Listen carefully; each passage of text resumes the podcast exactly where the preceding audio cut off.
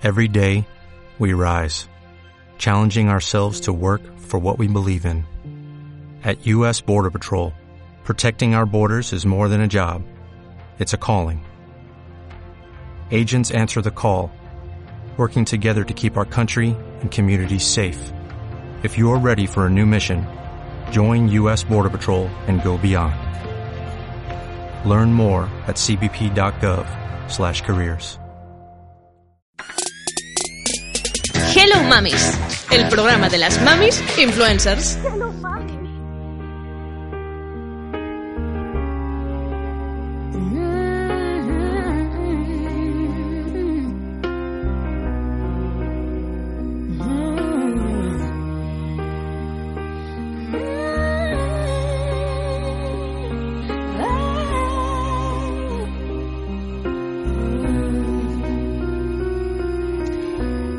Al dato.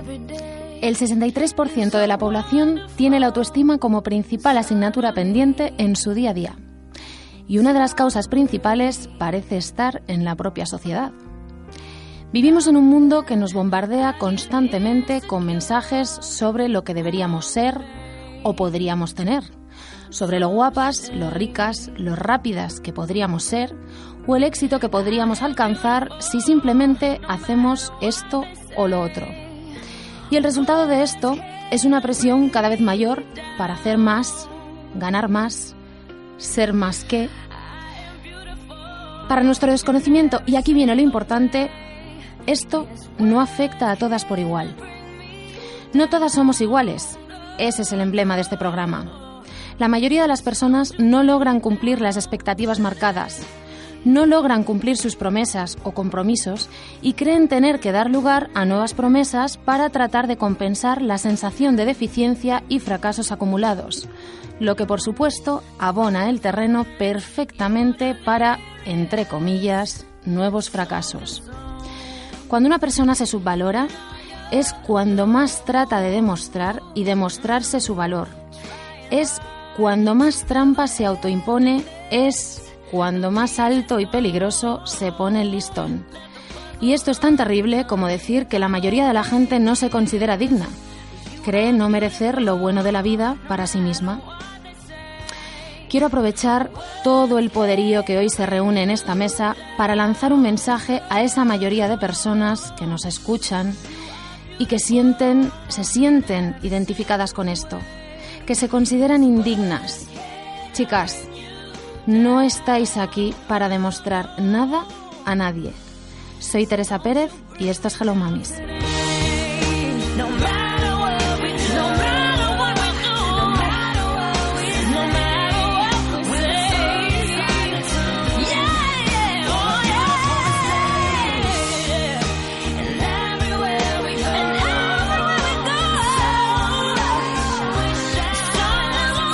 Es jueves 30 de mayo. Bienvenidas a todas las que estáis aquí hoy, las que nos escucháis en directo y las que nos oís a través del podcast, en el coche, en el gym, trabajando, estudiando, recogiendo la casa o simplemente dando un buen paseo.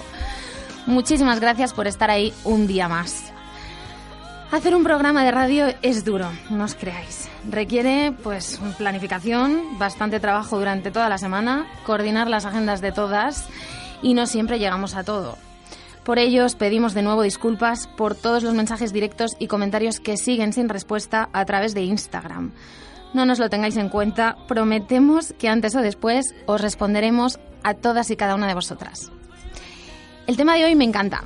Es un tema, como todos los que venimos tratando últimamente, un poquito peliagudo. Parece que nos está gustando eso de hurgar en lo sensible, pero no hay duda de que ayuda. Eso es lo que nos estáis diciendo. Hablar sobre prevención del abuso, tabús, celos, salud mental, pues nos ayuda a arrojar luz sobre temas que suelen quedar en la sombra y que todas sufrimos antes o después. Hoy hablaremos de autoestima y de la autoestima de nuestros niños. Y eso quiere decir que no nos vamos a librar de alguna que otra pregunta incómoda, eso ya lo sabemos. Pero bueno, para eso estamos entre amigas, ¿no? Pues sí. Hoy en esta mesa nos acompañan Noemi Navarro. Hola, Noé. Hola, buenas tardes. Oye, ¿cómo me he reído con el cuento de Garbancito de tus stories de anoche? es que Mateo se lo sabe de memoria y le encanta. Y es que la parte en la que el toro se come a garbancito y tiene que salir, no voy a reproducir cómo, le vuelve loco. Le vuelve loco. Queremos más como esos. Sí. Tenemos también con nosotras a Lilima del blog Baby Tribu, eufórica con las fechas de esos nuevos talleres, ¿o no? Eso, hola, hola a todas y todos. Os invito a todos a que echéis un vistazo a sus redes y a su blog. A Hello Mamis nunca le falta, por supuesto, Isabel Cuesta, una madre molona. Hola, Isa. Muy buenas. ¿Ha remontado un poquito ese ánimo? Mira, estamos ahí que encima te pones sensiblona tú también hablando de la autoestima y digo, "Ay, bueno, bueno, vamos a ver si lo es llevamos. que el tema de hoy, Sí, sí. el tema de hoy es candente. Toca la, la fibra, sí. Nos hace muchísima ilusión volver a escuchar la sintonía del programa con Judith Frontón, Mumiela. Podemos decir que cofundadora de este programa, a la que hacía mucho que no veíamos. Hola Judith. Por fin estoy aquí. ¿Cómo estás? ¿Con ganas? No quería faltar. Muchísimas ganas. He de decir que guapísima, además. Gracias. Y hoy damos la bienvenida por primera vez al programa a Jennifer de My Petit Pleasures. ¿Qué ganas te teníamos, Jenny? ¿Qué tal? Hola, buenas. Pues muy bien, la verdad. Yo también tenía muchas ganas de venir. ¿Qué tal van los preparativos de la boda? Bueno, yo creo que está todo, pero ¿Sí? empiezan un poco los nervios. Bueno, a vosotras chicas, las que nos escucháis en directo o a través del podcast, gracias también. Vamos a estar muy pendientes de los mensajes que nos hagáis llegar en este ratito por Instagram y ya sabéis que al final del programa responderemos algunas de vuestras preguntas, que son unas cuantas. ¿Comenzamos? A por ello. Hello Mamis, el programa de las mamis influencers. En la introducción hemos dicho que el 63% vive preocupada por su valía. Chicas, ¿estáis o creéis haber estado en ese porcentaje de personas con sensación de falta de valía o falta de autoestima? Uy, yo sí. Yo, vamos, y además durante una época muy, muy, muy larga de mi vida. O sea, yo me creía que no valía para nada. Bueno, tú hablas de ello en tu libro, de hecho. Sí, sí, hablo de ello porque ha marcado pues parte de mi vida. Yo tenía un gran miedo al fracaso porque al final, mm, cuando tú eres pequeño, te dedicas a estudiar, no tienes mucho más que hacer, ¿no? Entonces, si no eres una buena estudiante, si no cumples con lo que se pide, ¿no? En el sistema académico en España, que es memorizar, entonces estás fuera, o sea, no vales. Y te hacen creer realmente que no vales, ¿no? A eso le sumas otras circunstancias personales que tampoco estaba muy bien en ese momento y yo es que realmente sentía que no valía para nada. Así que estoy en el porcentaje ese. Lo que pasa es que yo ya he remontado. Ya puedo decir que he visto la luz, menos mal. Yo creo que depende también un poco la edad en la que te pille, ¿no? Porque mm, es verdad que cuando ya llegas a la vida adulta, ya, has- ya has pasado todos los miedos de la adolescencia, de que yo creo que es la edad un poco más complicada. Yo cuando he- hemos comentado el tema de la autoestima con los niños, yo venía pensando, eh, según venía por aquí, digo, "Jo, es que mis hijos son muy pequeños todavía, pero es verdad que eh, hay que inculcarles mucho, que me quedé eh, con una cita que dijisteis en el programa anterior, que por cierto, enhorabuena, yo no pude venir, pero me pareció brutal el tema de, de la prevención de- del abuso a menores. Eh, hablaba de, de algo en particular que decía que para prevenir había que eh, expresar a nuestros hijos todo el tiempo lo especiales que eran, eh, llenarles de cariño, llenarles de confianza, llenarles, eh, pues bueno, que al final su carácter eh, esté lleno por sus padres, ¿no? O por, la, o por, por su entorno que esté con ellos. Y, y creo que eso sí que puede eh, ser la base de, de una buena autoestima o, o de, final, adultos que tengan, eh, pues ese sentimiento de, de orgullo, ¿no? De tirar para adelante, de, de- pues bueno, pues al final de, de tener una vida plena. Bueno, también porque, a ver, yo creo que también hay baches, ¿no? O sea, puedes tener como muy- mucha fuerza autoestima y tener una temporada en la que estás un poco down y es clave la gente que tengas al lado tuyo. Total. Totalmente, porque si te echan tierra o, o pasan cosas, te hunden totalmente. Si te están ahí, venga, que tú puedes, esto es una etapa tal, vas, Sí, es vas y sigues, ¿no? Eh, eso es muy importante. Con quién, o sea, qué es lo que ves desde pequeña, ¿no? Yo, por ejemplo, me he criado en un ambiente un poco autoexigente y, y entonces siempre he sido así. Y yo misma eh, no competía con nadie desde pequeña. Siempre mi propia, o sea, me ponía mis metas y siempre mi máximo rival era yo. Y eso a veces es muy duro. Así que, claro, hay que intentar eh, no frustrarse cada vez que a uno le sale mal, pero cuando una persona es autoexigente es que lleva la frustración desde que se levanta hasta que se acuesta. ¿Hasta qué punto, Judith, dirías que eres esclava de esa autoexigencia? Eh, bueno, yo puedo decir que llevo un año y medio o así trabajando en ello. No, no me importa reconocer que, que prácticamente desde que he nacido hasta, ya te digo, mm, hace un par de años, eh, ah, o sea, es que es, es un peaje muy alto, eh, a vamos, a pagar. Entonces, eh, te das cuenta que, bueno, aparte también se une el hecho, que eso luego también lo quiero comentar, el tema de, de ser complaciente, de, de intentar siempre agradar a todo el mundo, de olvidarte de ti mismo y, y no saber decir much- muchas veces un no por respuesta. Entonces, todo eso hay que trabajarlo y es un conjunto. Por lo general, las personas autoexigentes luego también intentan, eh, pues eso, agradar a... Pero yo, yo, por ejemplo, creo que cuando alguien es autoexigente eh, es porque el autoesti porque sabe que tiene que llegar, ¿no? O sea, realmente si tú eres exigente con algo es porque sabes que, que en algún momento tienes que llegar a ello, ¿o no? O si, o- Pero yo creo que fíjate que hay más un miedo al fracaso. Eh, y el problema es que yo creo que desde pequeños los errores los ponen como algo malo. Y sin embargo, los errores es la mejor manera que tenemos para aprender. Si quitamos ese miedo al error, ¿vale? Y no castigamos el error, entonces estaremos favoreciendo que nuestros hijos crezcan sin ese miedo a cometer errores y con lo mejor de todo, que es saber que los errores son buenos para aprender. Entonces, si tú, si tú tienes una situación eh, que te sale mal, aprendes cómo lo puedes hacer mejor, entonces es- el, el error se convierte en algo muy positivo. Y eso refuerza. depende- pero Claro. también depende, fíjate, lo de, por ejemplo, yo que miro el caso hermanos, eh, es una materia que he estudiado, fíjate que coincide muchas veces que los hermanos mayores es que es tu papel en la familia, que muchas veces se asume. Tienes una autoexigencia y una autorresponsabilidad que por encima de lo que te están pidiendo, pasa, que sí. los otros hermanos en la misma familia quizá no la sienten así. ¿Me Sí, es entiendes? Porque estás buscando tu papel en la familia. Entonces no es solo, eh, son como un conjunto de cosas. Yo creo personalidad, el entorno donde te mueves, tu ubicación familiar, X, ¿no? Cultura, que te pueden hacer, como dice Judy, a lo mejor que tú te estés eh, exigiendo mucho más de lo que parece, o sea, de lo que tienes que cumplir. Bueno, de y hecho, también ¿cuántas el- veces hemos oído, perdona, cuando van a hacer un bebé y le dicen al hermano que vas a ser el hermano mayor y entonces todo lo va a aprender de ti. y tienes que cuidar claro y es un nivel de responsabilidad tan grande que ahí se quedan con su etiqueta mm, hasta el infinito. Hablaremos de la autoexigencia y de la autoestima en los niños en la segunda parte. Ahora me gustaría haceros una pregunta, porque todas las que estáis aquí tenéis un trabajo de altísima exposición pública e imagino que es una posición especialmente vulnerable a lo que vuestros seguidores crean, piensen u opinen abiertamente de vosotras. ¿Cómo y cuánto diríais que os afecta en términos de amor propio la opinión de la gente? Pero ¿cómo se mide la opinión en redes sociales? Es que habría que ver cómo se mide la opinión en redes sociales, porque si es por likes o por visualizaciones o por comentarios. que cómo te pica a ti Mari que te critiquen Claro. No, claro, Coño. no, A ver, no, que pero no, no, pero, pero que, que te critiquen no es el todo, amor. El, el otro día escribí un post haciendo referencia a esto en el que hablaba de que la expectativa que tú tengas sobre mí es tu problema y no el mío.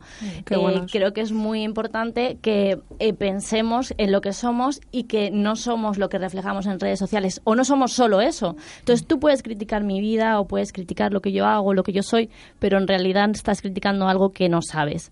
Creo que las críticas afectan de dos de formas diferentes dependiendo de qué sea la crítica. Si me criticas porque no te gusta el modelito que llevo hoy, no me va a afectar mucho. Me ha afectado a veces cuando me han criticado como madre, porque considero que son lo primero en mi vida y eso me afecta, o sea, cuando toca temas personales.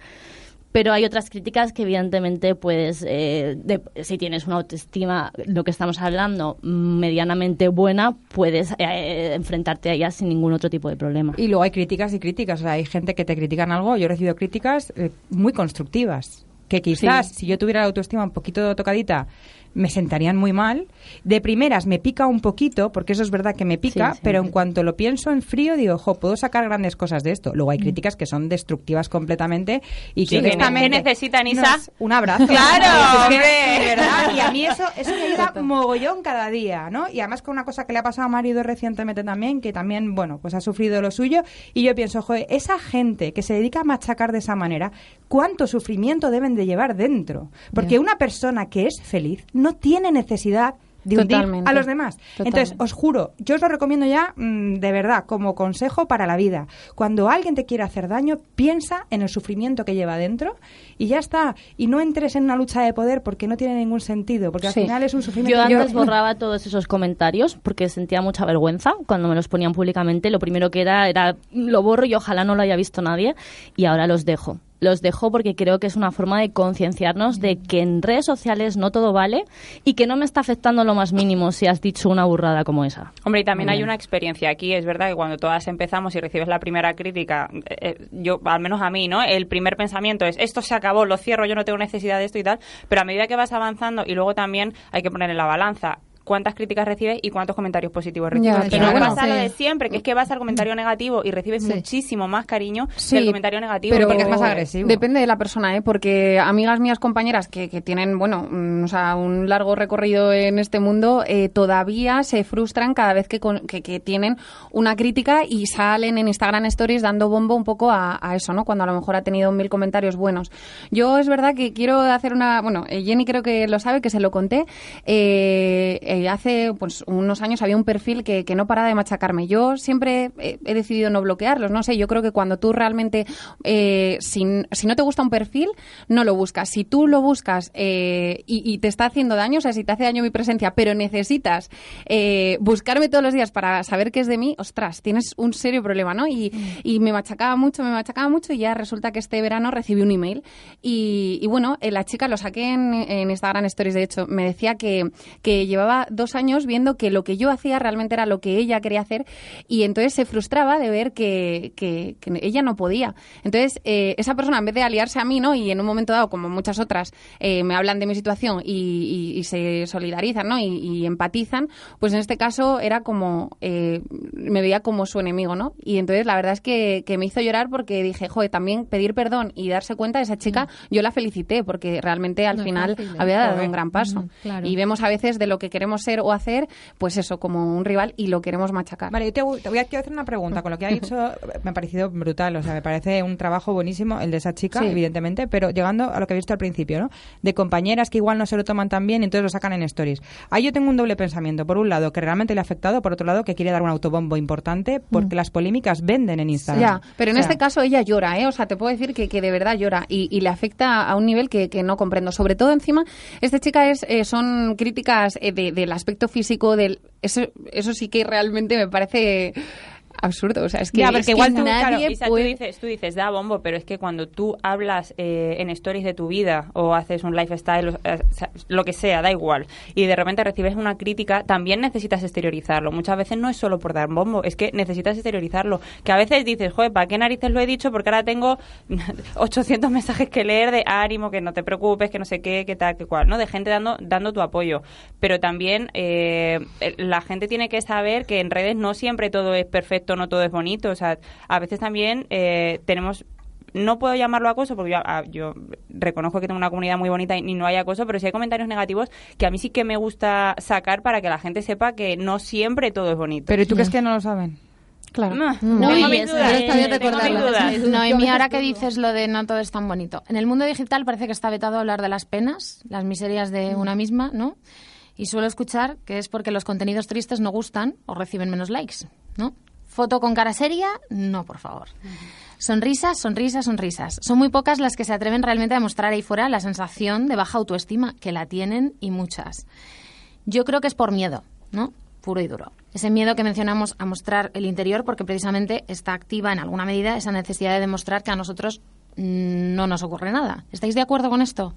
El hecho de tener que demostrar, no, a mí no me pasa nada. Pues Todo es estupendo. yo no, no- A ver, una cosa es que tú estés todo el día dando pena, eso va a producir rechazo, pero en un momento en el que yo, por ejemplo, me pasa, ¿no? Que yo soy una persona optimista por naturaleza, y además que se me nota cuando estoy mal, lo habéis visto al entrar, o sea, se me nota. Soy un libro abierto, con lo cual... Porque venías con los ojos Sí, venía los ojos- No, pero es que yo el día que estoy mal y cuento que estoy mal, tengo más likes y no lo hago ver, para dar ya, pena ni para conseguir más likes. Es decir, mm, también te digo una cosa, ha habido gente que me sigue los saludos mañaneros que no están bien ellos, ¿no? Y que, y que me dicen, jo, me das un chute de energía, me llenas de alegría. Y el día que yo estoy mal, ah, yo recibo mensajes de, pues vaya, no me has animado nada, estás peor que yo hoy. Anda. Y digo, joder, sí, anda, pero ¿no? Me permite, o sea, hay un sector, hay un sector muy pequeño que no me permite el tener un mal día porque... Porque eh, siempre tú ofreces esa sonrisa, entonces... pero porque ellos lo necesitan. Lo necesitan, Que es egoísta también. O sea, Ya. es decir, déjame que un día tenga mal, pues entonces dame tú la alegría. A mí le Ya. dije yo, hazme tú el saludo mañanero para mí, que lo necesito. Pero bueno, sí que es verdad que las noticias negativas eh, son las que, bueno, crean más el morbo, ¿no? Y, y atraen más y, y sí que eh, tienen más like en un momento dado. Ahora, es verdad que yo no seguiría, seguiría un perfil triste. Entonces, Exacto. bueno, yo en mi caso, eh, yo ya lo dije hace mucho tiempo porque hubo un momento en el que se, se manifestaba, ¿no? De madres reales contra madres no reales, ¿no? Entonces yo, por ejemplo, mi perfil, pues yo siempre uso esa frase, Teresa, la de, pues prefiero mostrar la parte bonita, aunque siempre parece como que estoy justificándome en plan, que soy una persona normal, que yo también tengo mi casa hecha un asco, pero es que eh, realmente es lo que yo he, que- he querido... Ha sido muy gráfico este momento. he, queri- he querido mostrar la parte eh, bonita, ¿no? Hacer una foto con mi casa eh, recogida y no un gran hermano quizá, como a lo mejor otras eh, madres, pero bueno, hay para eso hay tantos perfiles y tanta diversidad de seguidores. La cuestión es eso, para que uses tu perfil. Eh, Claro. Esa Claro. es la base. Yo no siento la necesidad de decir cuando me cabreo con mi marido y, y decirlo, estoy muy cabreada. Tampoco tengo la necesidad de decir, estoy muy triste. Prefiero coger el teléfono, llamar a una amiga o salirme a tomar un café con una amiga que contarlo.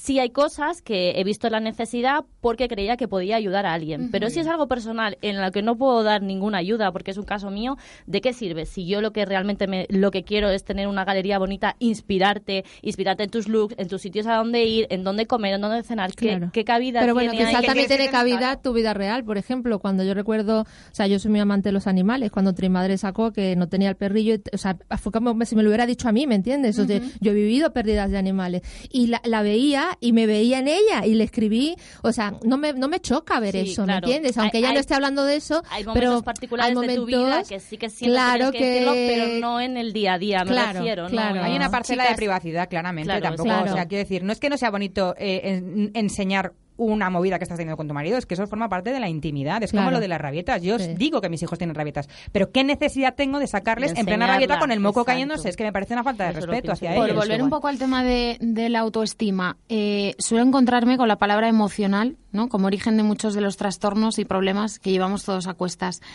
¿Creéis que está el aspecto emocional o la educación emocional relacionada con la mucha o la poca autoestima? Totalmente. Claro, como tú eduques a tus hijos a nivel emocional, va a Mm. ser lo fuerte que los, vas- que los vayas a hacer o que ellos vayan a desarrollar su, su mm, carácter. ¿Sabes qué pasa? Que nos molestan las emociones. Las emociones que están Las- ahí porque bueno, las tienen que su dicen razón. de malas, las No, malas. no, sí, pero, sí, pero las, Las- claro, las entre emociones malas, las malas, las las- emociones sí. malas, pues la tristeza, la frustración, Sí. el verles La llorar, rabia, no, la rabia, sí. Mm. nos molesta y queremos frenarlas. Entonces, cuando tú lo Sí, sí. frenas y se lo van guardando, se lo van guardando y estás ahí, eh, claro, ¿qué pasa? Que no les dejas. Sí, totalmente. Sí, no les o sea, ¿cuántas veces no escuchas a una madre o, una- o un padre decir, no llores, deja de llorar? O sea, mi... mi, mi- mi- Bueno, y él tienes que ser valiente. Oye, perdóname, ya me haré Pero valiente, pero déjame que tenga llorar, miedo y déjame que claro. saque ese miedo, que lo exteriorice y que no me lo guarde para demostrarte a ti, porque al final lo que hacemos es que ellos sean adictos a la aprobación externa, a que hagan las cosas para los demás y no para ellos mismos. Si yo me porto bien para que mi madre esté contenta, entonces ¿por qué me estoy- enti- entiendo lo que es portarme bien? O sea, entiendo lo que es tomar una buena decisión o es que lo estoy haciendo para agradarte a ti. Entonces, ¿qué pasa? Que luego tenemos el problema que tenemos, claro. Ahora que dices lo de, lo de la aprobación externa, vosotras, me imagino, eh, habéis tenido referencias de personas a las que os habéis querido parecer o, bueno, eh, tener algo en común con esas personas que para vosotras tenían un valor muy importante por, por su trabajo, por cómo fueran, etcétera. Cuando no habéis podido aplicar esa referencia en vuestro caso, ¿eso ha mermado vuestra autoestima, el no conseguirlo? Bueno, al Depende- final te depende lo de la edad. Exacto, y te lo tienes que llevar también a tu terreno a y a tu persona y a cómo eres tú, a cómo Claro. aplicar. Esa persona es Mojaos esa un poquito, persona. chicas. ¿Os ha pasado alguna vez o que nos estáis mojando Estoy mucho? pensando, ¿eh? Hombre, No, ¿os ha pasado alguna vez estoy pensando en de realmente tener un modelo, tener un modelo en vuestra vida y sufrir porque no os parecéis a ese Claro, modelo? la no parte de la comparación, ¿no? Física, Eh, físicamente, en todos los claro, es que físicamente mm, muchas yo, yo ahora veo miles de novias que digo, Dios mío, qué piernas, cómo les queda el vestido. y me encantaría, pero no me frustra como para decir, pues no me caso. O sea, no llego a ese punto de frustración, ¿no? Porque entiendo que no es lo importante. Claro que me encantaría tener esas piernas, pero no pasa nada. No las tengo y soy igual de feliz por eso y tengo otras que están muy bien también Bueno, y que me sirven para caminar. Claro. Yo creo que el problema está cuando coges eh, como referente, ¿no? Como dices tú, Ujú. un modelo de persona que no hay dos personas iguales. O sea, yo puedo decir, jo, Judith, qué piernas tienes como me gustan, pero yo soy realista. Yo por mucho que me ponga a dieta y haga mucho ejercicio, jamás tendré las piernas como ella, ¿no? A mí eso es algo que me ha costado mucho, mucho, no porque es que no no porque. Pues tuviera eso un que no modelo. viste no es ayer a. Vikika. Si tú ves ayer a Vikika con esos abdominales, Pues mira, decir yo y dije, los quiero. Pues, ¿No habéis sufrido por las Eh, comparaciones? Sí, yo por ejemplo, fíjate, eh, bueno, yo- o sea, yo por la edad, fíjate, yo este año hago 40 y a veces digo, ¡Anda ya! No me lo No, puedo no, creer. no, pero Yo- no no, sufro creo. por la edad. Ahí me explico. Lo siguiente, de repente veo un perfil o algo que digo, me gustaría, te lo tomas como idea. Pero tal, si y pareces una niña, ya, Mari, ¿qué ya, pero vuelves a tu realidad y dices, claro, pero es que no tengo 25 años, ¿me Es que yo me estoy fijando ahora mismo en tus ojos y es que no tienes ni arrugas. o Pero sea, vamos a ver, ser. ¿Qué te hace? Pero eh, tienes, ese dentro que dices, quisiera ser como, vale, pero ¿dónde va el lío? O sea, lo dices, ¿a con quién te estás comparando? Con qué, eh, tómalo como inspiración, tal, ubícate enseguida, haces un clic y ya. Pero, a- a, por ejemplo, Sí.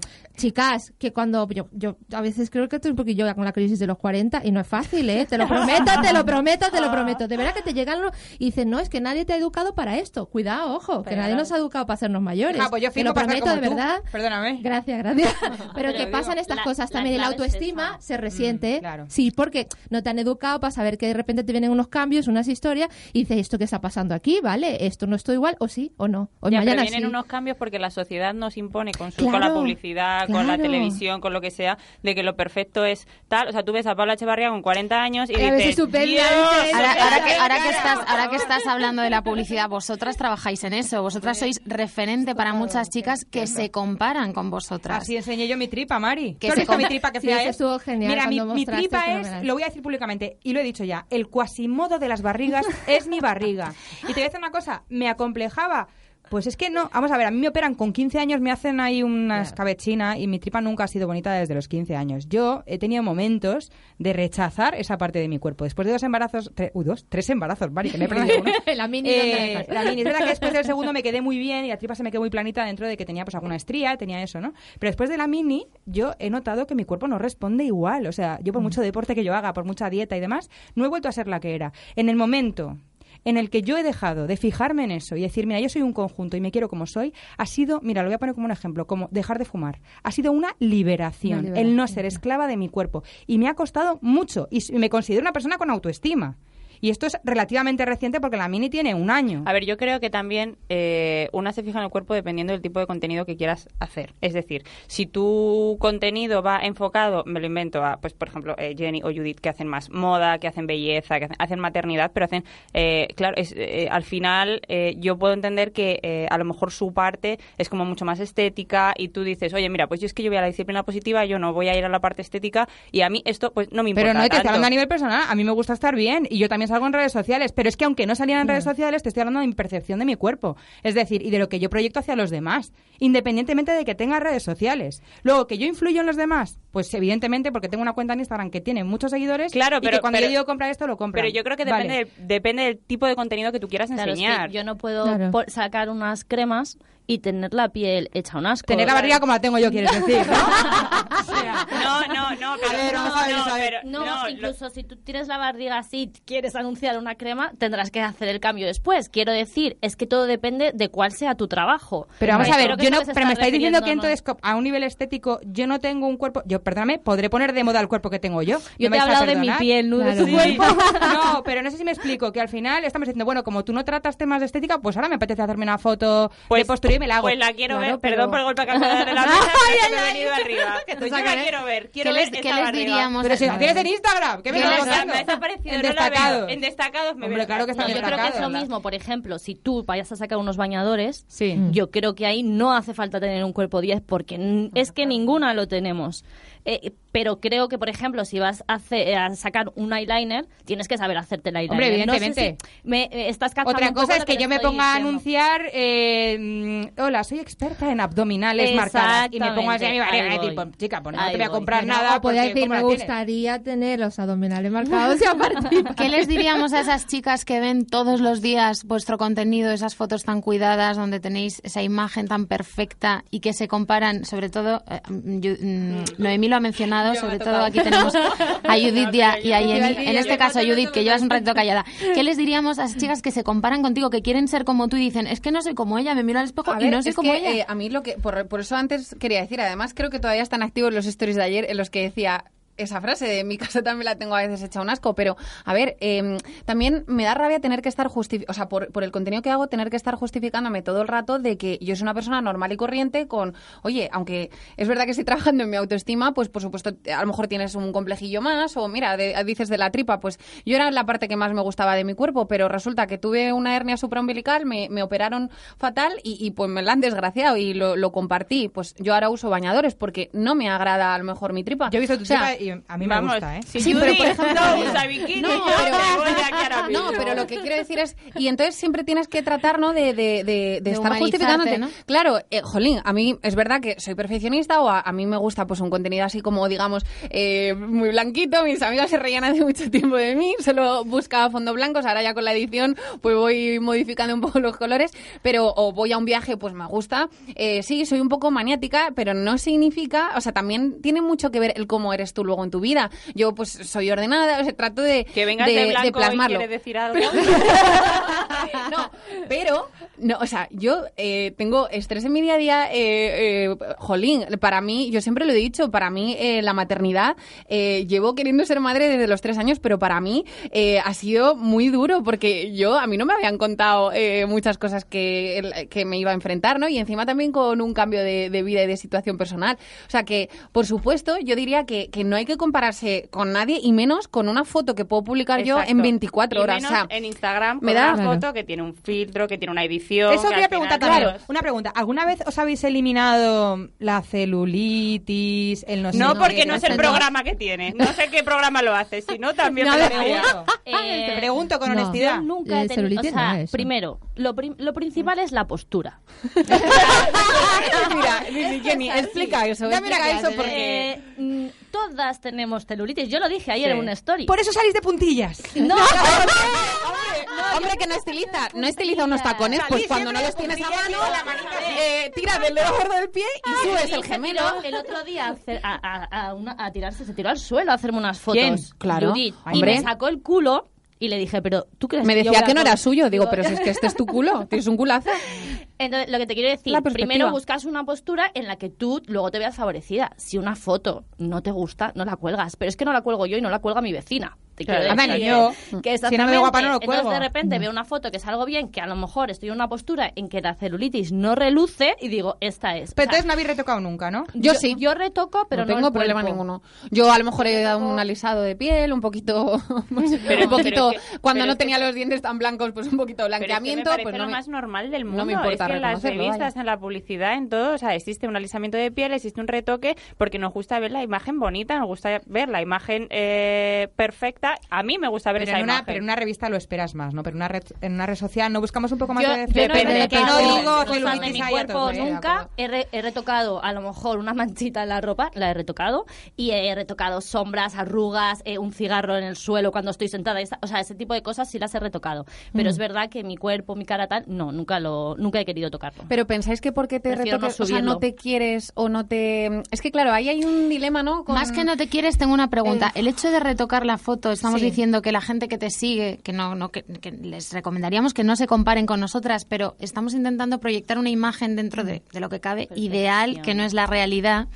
Entonces ahí hay un- una laguna, ¿no? No te compares conmigo, pero te enseño algo que no es la realidad, yo te, te lo retoco un pelín para que te Sí, llegue. Pero es que, Es ese que también, por ejemplo, qué. ese también dilema está con, con los retoques estéticos, con las operaciones de cirugía estética, que al final es como, yo muchas veces eh, eh, leo, ¿no? Y es como, pues no te, no te querrás tanto, acéptate, no tiene, pues si tienes arrugas, pues no te pongas votos, pues no estoy de acuerdo, no estoy de acuerdo. Pero es que depende de desde dónde hagas el retoque. En el sentido de, por ejemplo, mira, yo tengo una, una foto que sale, eh, sale mi mano con la mano de mi hija. Y como veis aquí no se ve, bueno, lo- tengo un lunar. ¿Vale? Entonces, la foto era súper super pulcra, limpia, muy, muy blanca, muy... Y yo decía, claro, si hubiera puesto la otra mano que no me acordé, no estaba el lunar. ¿Y qué hice? Pues maticé un poquillo. No significa que no me gusta mi lunar, a mí mi lunar me encanta. Pero para esa foto que yo quería mostrar me ensuciaba un poquito, pero no era, no lo vi nunca como un error que yo voy a disimular. Todo el mundo me conoce con este lunar toda la vida. Pero estéticamente, para ese producto que yo estaba sacando en ese momento, me encajaba mejor.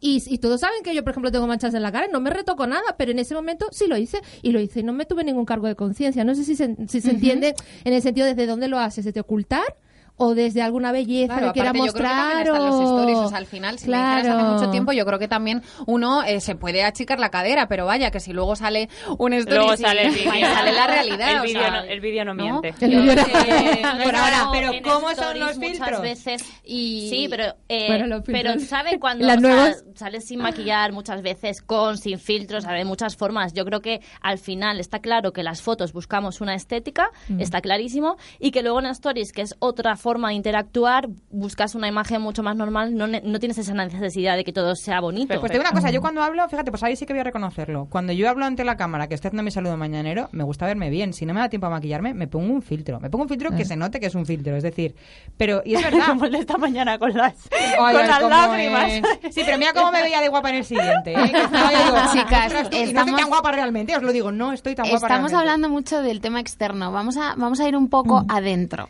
Vale. Porque remangarse y echar un vistazo al fondo de quiénes somos puede dar miedo, ¿no? No vaya a ser que no seamos lo que pensamos o lo que la gente cree que somos. Entonces, a ver si consigo formular la pregunta.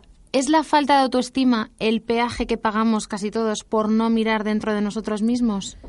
Mira, yo por ejemplo, eh, te, pongo un ejemplo concreto. Yo ahora estoy con mi hija mayor pasando en una etapa que está saltando de etapa, en una primaria media ya, y yo digo, bueno, aquí hasta más o menos empieza otro camino, hasta donde hemos llegado nosotros como padres de niño pequeño, ¿me entiendes? O de niña pequeña. ¿Por qué? Porque ahora influye y la autoestima también se maneja por los amigos, ¿vale? Por lo que ocurre en el exterior, por entornos que yo no controlo, ¿vale? Entonces digo, bueno, aquí está servido pescado, lo que hayamos hecho y lo que podemos seguir aportando, pero la base de estos primeros ocho años, eh, espero que esté bien. Eh, te, lo, te lo prometo que me preocupa a veces cuando llega desconsolada porque se ha peleado con su mejor amiga y digo yo, aquí como... gestiono Vamos, esto? ¿cómo gestiono esto? O sea, tienes que sentir ese, ese sentimiento negativo que tienes, tienes que hacerlo fluir, pero yo tampoco hasta dónde llega mi punto. Y es el momento en el que ya, es lo que te digo, que el autoestima tiene muchos factores y lo que podemos hacer al principio es estupendo, pero luego... Es que a mí eso me parece como lo más complicado. Es o sea, complicadillo, cuando ¿eh? llega, eh, o sea, si ya es difícil Mm. sacarte el carnet de padre, o sea, cuando llegan estos momentos de autoestima en los que tienes que ir un poquito más adentro, o sea, me parece... Que yo creo que volviendo un poco a lo que decía Teresa, estamos hablando de lo de dentro, ¿no? Sí. De si realmente Luego nos- hablaremos de los niños, Claro, de hecho. ¿En qué momento paramos a pensar y analizar cómo somos? Si nos gustamos por dentro, la manera en la que tenemos de, ¿no? muy de actuar o de ser. Esa, Por ahí van los tiros. Exacto.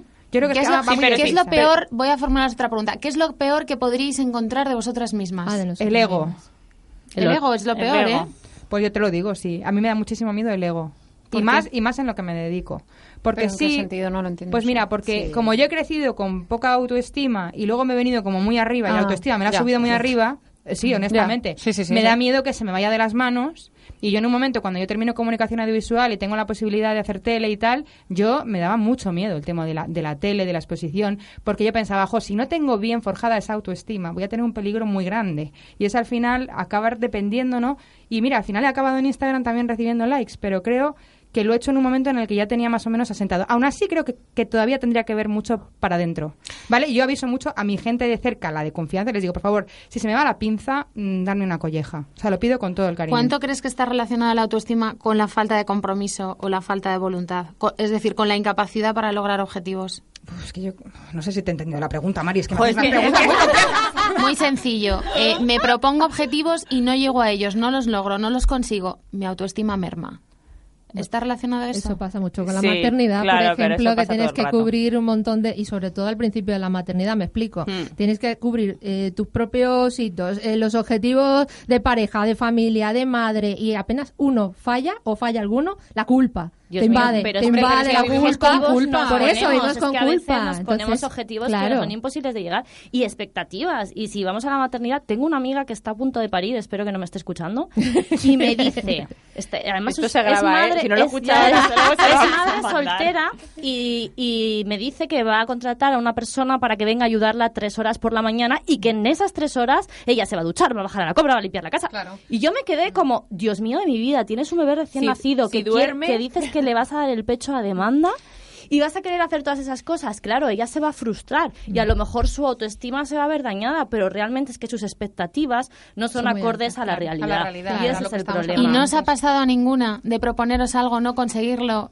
y, y notar que, que bajaba el amor propio? Hombre, por Sí, supuesto. claro. yo, cuando Venga, preparé la, ma- contadme. yo cuando preparé la maratón, el mayor miedo que tenía era no conseguirlo. Por- primero, por mí y segundo, porque digo, la tabarra que estoy dando con la maratón ves. dichosa, como ahora no lo consiga, pero, pero dentro de mi propio razonamiento pensaba, pues si no lo consigo, un poco a lo que iba Isa, o si no lo consigo, eh, también aprendo de ello. Es decir, o sea, tenemos límites, a veces nos ponemos pruebas y no las conseguimos y no pasa nada. Y yo reconozco que con la maratón creo- probablemente haya sido la, la prueba más eh, que, que más me haya costado o que más he preparado, o no sé cómo decirlo, ¿no? Y, y yo tenía muchas expectativas puestas en ella. Es verdad que cuando lo conseguí, eh, pues el subidón, el chute, autoestima, lo que, vamos, o sea, tú te viniste arriba, Isa, yo me, yo me fui al espacio. O sea, yo cuando acabé de conseguir la medalla dije, Dios, o sea, aquí ya no me va a superar, ¿no?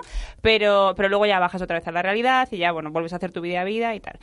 Hay ¿Tienes gente que de hecho usa el deporte para, para cumplir objetivos, ¿no? Que se marca retos. ¿Crees que eso es una cura o es un remedio pasajero? Yo creo que es algo físico. Hacer deporte, creo que todo el mundo debería hacer deporte en la medida en la que pueda, andar, nadar, correr, eh, hacer lo que sea, porque creo que a nivel físico, eh, pues bueno, tú liberas unas hormonas, liberas una cantidad de, de historias. eh, Endorfinas. sí, lo que fuera. A tope. a tope y, y tu mente yo por ejemplo cuando hago deporte eh, si llego un día muy estresada o lo que sea no Eh, yo lo he incorporado tanto en mi vida que si no lo hago me falta algo y hasta se me pone dolor de cabeza mm, estoy mu- mucho más irascible eh, aguanto menos cosas tengo eh, mi límite se reduce bastante entonces creo que, que el deporte debería estar interiorizado en todas las vidas de todo el mundo ¿Sois de las que leéis libros de autoayuda o rehuís esa sección en las librerías?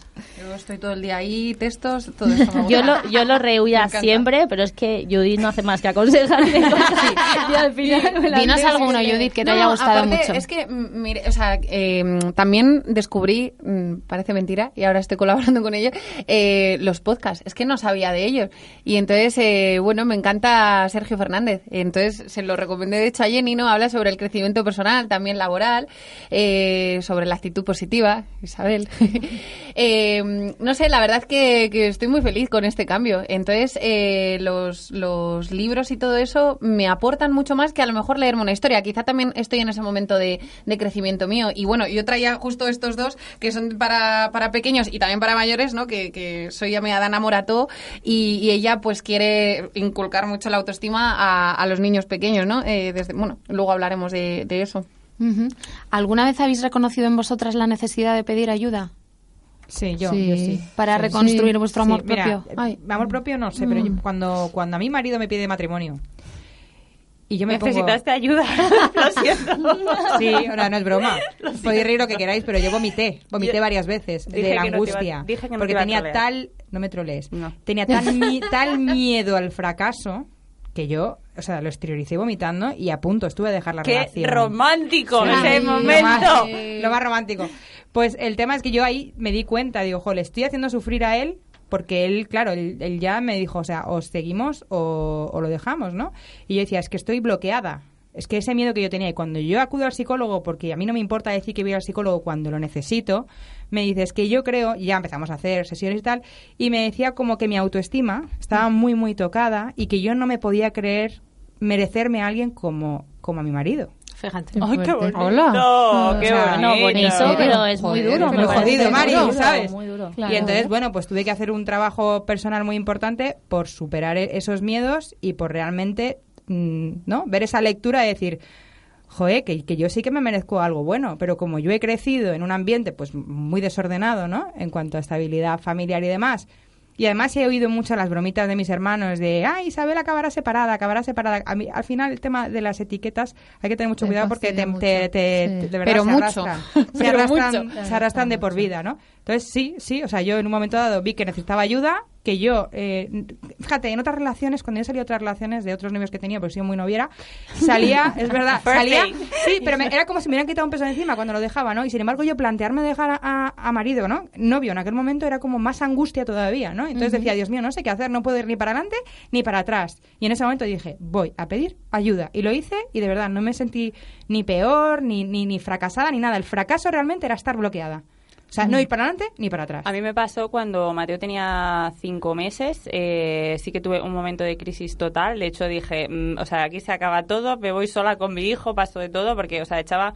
Yo al final pensaba que, que la culpa de cómo estaba yo era todo lo que tenía a mi entorno, ¿no? Y realmente lo que había pasado es que había cambiado mi vida tal de la noche a la mañana, de, de pues ser una persona que, que no paraba en casa, que salía, que me iba a conciertos, que, o sea, que no para, no fui al de Camela, que he ido recientemente, pero no es verdad que no, no paraba de hacer cosas, a de repente verme en casa, eh, con mi familia lejos, con un niño, eh, que aunque Ma- Mateo fue niño trampa, pero no deja de ser un niño pequeño, que es un bebé, que, que ahora eh, te cambia la vida totalmente, ¿no? Y, y yo recuerdo que una de, de las conversaciones que yo tuve eh, en aquel momento con Borja fue, me dijo, oye, es que si necesitas ayuda, pídela. Y yo reconozco, yo también fui al psicólogo cuando tenía, pues eso, cuando Mateo tenía cinco o seis meses, y, y a mí reconozco que me ayudó mucho porque me dio herramientas para decir, oye, no, es que lo que te pasa no es esto, lo que, lo que te pasa es esto, esto, esto, trabaja por aquí, y, y, pues igual que como tienes un dolor en la espalda y vas al fisio, pues esto es igual, o sea, necesitamos herramientas muchas veces para Pues venga, yo me voy a mojar. Ah, vale. Ah, no, vale. Decir, yo me voy a mojar porque, oye, eh, no que quieren saber realidades.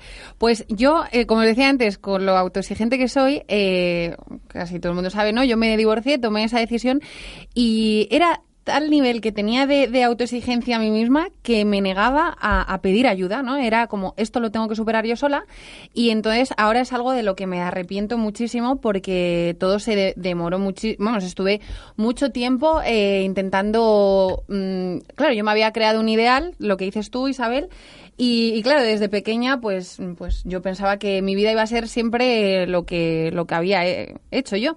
Pero claro, en el momento en el que eh, quieres decidir romper eso y eres tú la, la, la consecuente y, y romper, entre comillas, una familia, eh, pues no sé, o sea, es que me negué. No sé, no sé eso que me podéis ahí decir por qué. No, no. Te negaste a ti misma. No, no, No, no quería a ir a un A pedir psicólogo, pero vamos, y mi madre me decía, Bueno, yo que creo, hija, que de- de deberías de, de ir, no, era como, pero a ver, que esto lo tengo que superar yo misma.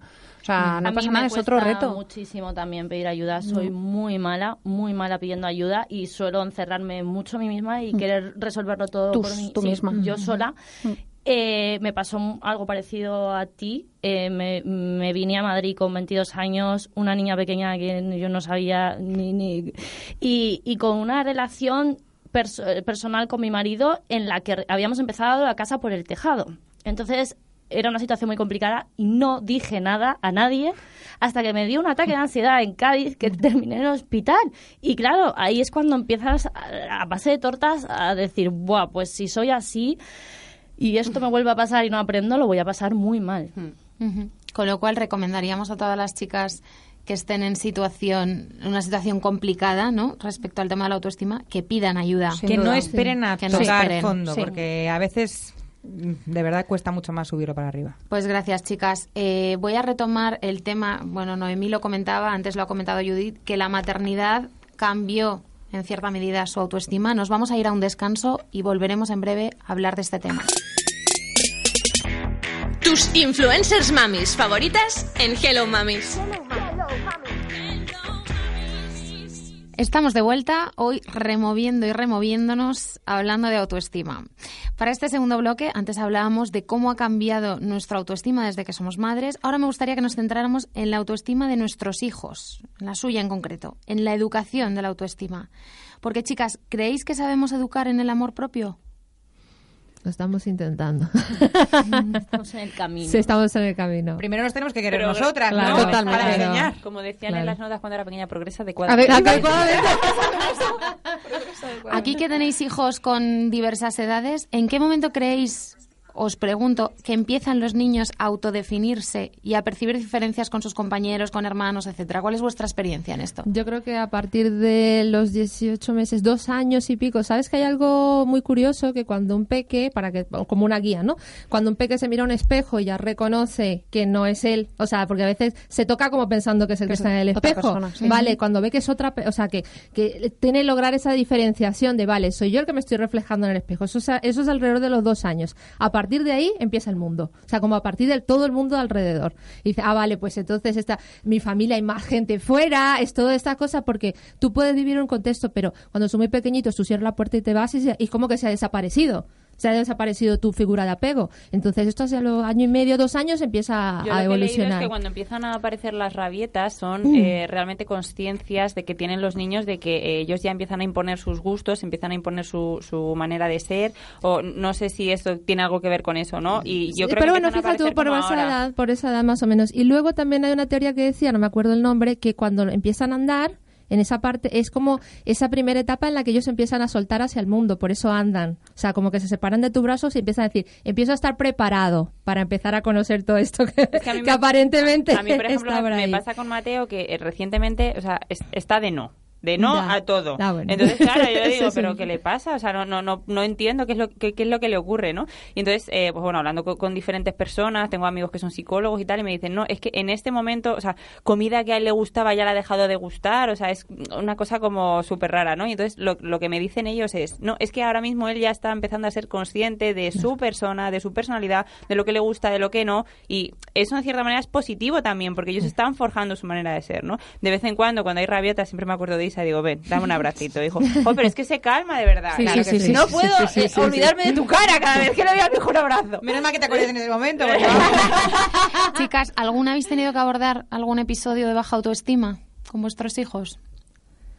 Los míos son muy pequeñines. Uf, yo creo Sí, que eh, Leo está sí. en una situación ahora en el cole, le ha costado bastante la lectura. Y creo que ha sido ahí, eh, ha sido un poco de bajo autoestima, no me sale, entonces ya lo dejo ¿Qué de edad- qué edad intentar. tiene? Seis, bueno, seis va a cumplir en julio. Ya. El otro día fue, es verdad que yo a veces soy un poco dura, lo reconozco, pues soy dura conmigo, a veces soy un poco dura con los niños y me he enfadado alguna vez, pues porque no quiere leer, porque no quiere...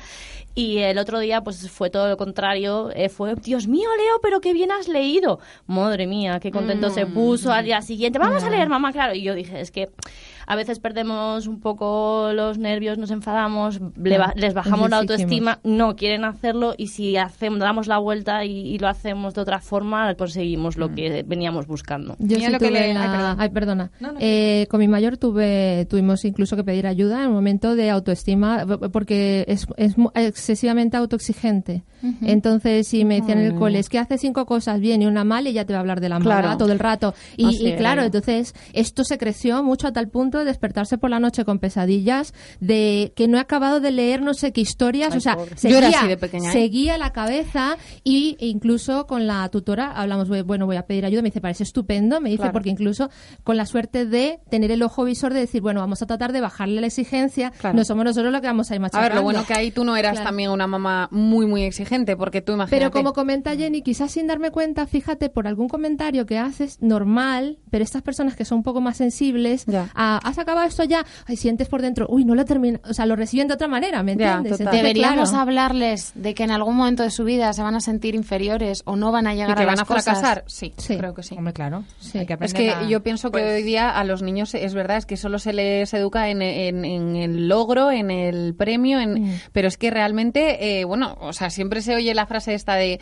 de estamos haciendo a, a los niños, ¿no? Como como no es que no sé eh, qué es lo que se, le- se les dice como no tontos pero como que siempre se creen burbuja, que ¿no? todo lo ha, sí ni- eso niños burbuja es como que se creen que todo lo van a conseguir no Ya, pero ¿y entonces ¿qué haces? Te sientas Eh, con él y le dices, no, mira, esto es así, pero... mm, No, es que lo pero sí que es hacer". verdad que yo oigo Esto es así, pero tú no lo vas yo a tengo muchas, muchas amigas y muchos amigos. te ríes y le señalas.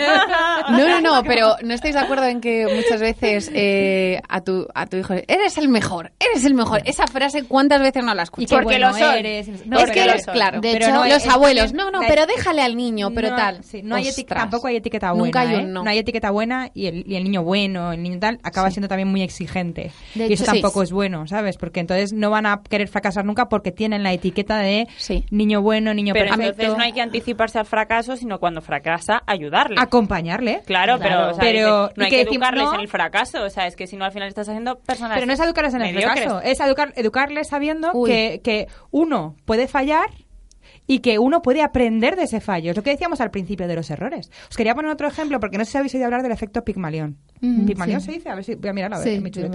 Pigmalión. A ver si lo he dicho mal que luego me tal. Mira, me pasó el verano pasado, estaba mi hija en el parque con su abuela y había un chisme de estos que te cuelas como un mono y vas de, de anilla en anilla. Entonces mi hija llegó que lo hacía fantásticamente, la mayor de seis. Entonces había unas niñas más mayores que ella le dijeron, no, no lo hagas, porque te vas a caer, porque te vas a hacer daño, porque un amigo mío se cayó y se rompió un brazo. Entonces, ¿qué pasó? Que se puso muy nerviosa. Entonces hizo uno, dos y ¡pum! se cayó. Y le dolió más en el orgullo que en el propio dolor de haber caído. Y entonces, ¿qué ocurrió? Que se fue a casa, tal y cual. Y yo le dije, Claudia, ¿qué ha pasado? Ha pasado esto. Bien.